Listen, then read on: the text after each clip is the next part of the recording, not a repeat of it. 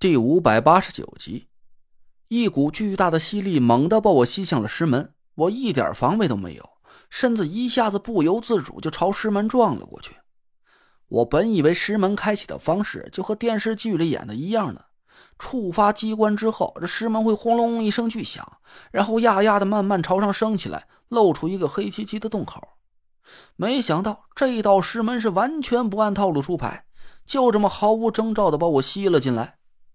我眼前突然一黑，身边明亮的阳光顿时就不见了。我心里一阵发慌，想要伸手摸头上的头灯，却感觉我的脸猛地拍在一片冷硬的地面上。我脸朝下重重的摔在地上，一下子就感觉昨晚刚撞伤的鼻梁和颧骨又一次遭受了无法言喻的重伤。我感觉一张脸都碎成八瓣，更重要的是，我的肋条都要折断了。一阵钻心的剧痛从四面八方涌来，一下子就传遍了我的全身。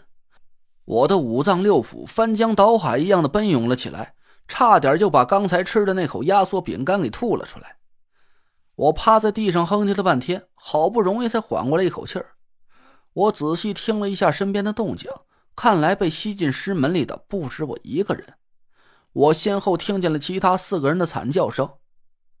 呵哟，看帅死哥们了！大家屏住呼吸，赶紧把防毒面具戴好。郭永哲的声音从我左手边传了过来，我们赶紧取出了防毒面罩戴到了脸上。我打开了头灯，几个人慢慢爬起身来，聚到我的身边。人没少吧？我嗡声嗡气的喊了一句，用头灯照着仔细检查了一下人数，还好五个人都在，只是大家都和我一样没防备啊，突然被吸进尸门里。现在的模样多多少少都有点狼狈，我松了口气，转头四下看了一下眼前的情况。我们确实是进入到地下墓穴。从我观察到的情况来看，现在我们所处的位置应该就是玄武冢的墓道口了。身后是一堵厚重的石墙，看来就是我们刚才开启的那道石门了。我们的正前方是一条深不见底的通道，直直通向墓穴的深处。高瓦数的头灯强光远远照射了出去，竟然够不着底儿。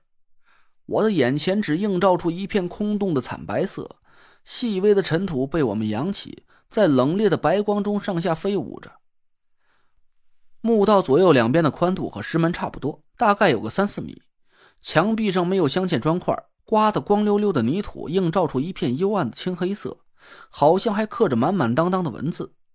我打着手电筒照了照头顶。隐隐能看出，这是个高度足有七八米的拱形。这条墓道就和一条深不见底的隧道似的，但好在高度和宽度我都很迂腐，不会给我们造成视觉上的压抑感。我慢慢爬起身来，回头看了看把我们吸进墓道的那道石门，心里暗暗吃惊：这道石门竟然也隐隐含有控灵术的性质。当我们的手按在不同的阴阳符文上，石门上的阴阳气息达到了绝对平衡，就变成了无形无质的灵体，所以我们才能一下失去了阻碍，一起摔进了地下墓穴的墓道里。我看着黑漆漆的石门，心里暗暗叫苦。符文是刻在石门的外面的，我们现在面对的只是一堵光秃秃的石墙。要是我们能顺利拿到墓穴的宝贝，重新返回这道石门。他喵的，我们该怎么出去啊？我叹了口气，暗自摇了摇头，却没敢把心里的担忧说出来。在这种时候，我不能给队伍造成不必要的恐慌。车到山前必有路，也说不定离开墓穴的办法就隐藏在这座地下墓穴里，正等着我们去探究破解呢。唉，也说不定，我们会集体葬身在这座地下墓穴里，压根就不需要出去了。郭永哲不知道什么时候带了一根干枯的树枝进来，他点着了树枝，一道明亮的火光在我们眼前燃烧了起来。郭永哲静静的拿着火把举了一会儿，朝我点了点头。这里氧气挺充足的，墓穴里应该是有通风口，不需要用氧气袋了。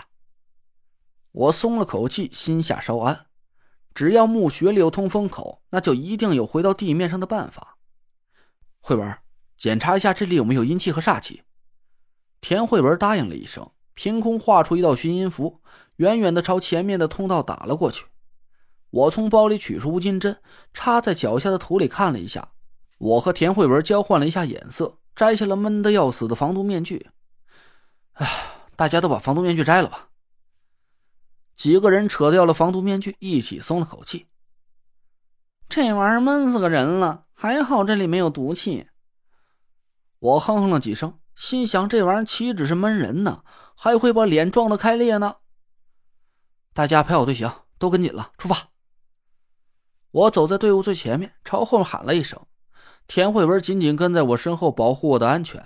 那若兰不紧不慢的跟在队伍的最后边。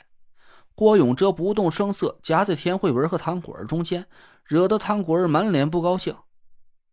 哎，我说你一个大老爷们儿，往我女人中间凑什么？你让开！哎呀，烦死了！你也不怕我姐夫吃醋？郭永哲翻了翻白眼，不说话。我心里暗暗冷哼了一声。比起让田慧文遭遇危险，我宁可吃醋。我们几个人排成了一条长队，每个人之间的距离保持在一米之内，慢慢的往通道的深处走去。我在队伍最前面，用头灯和手电筒探路。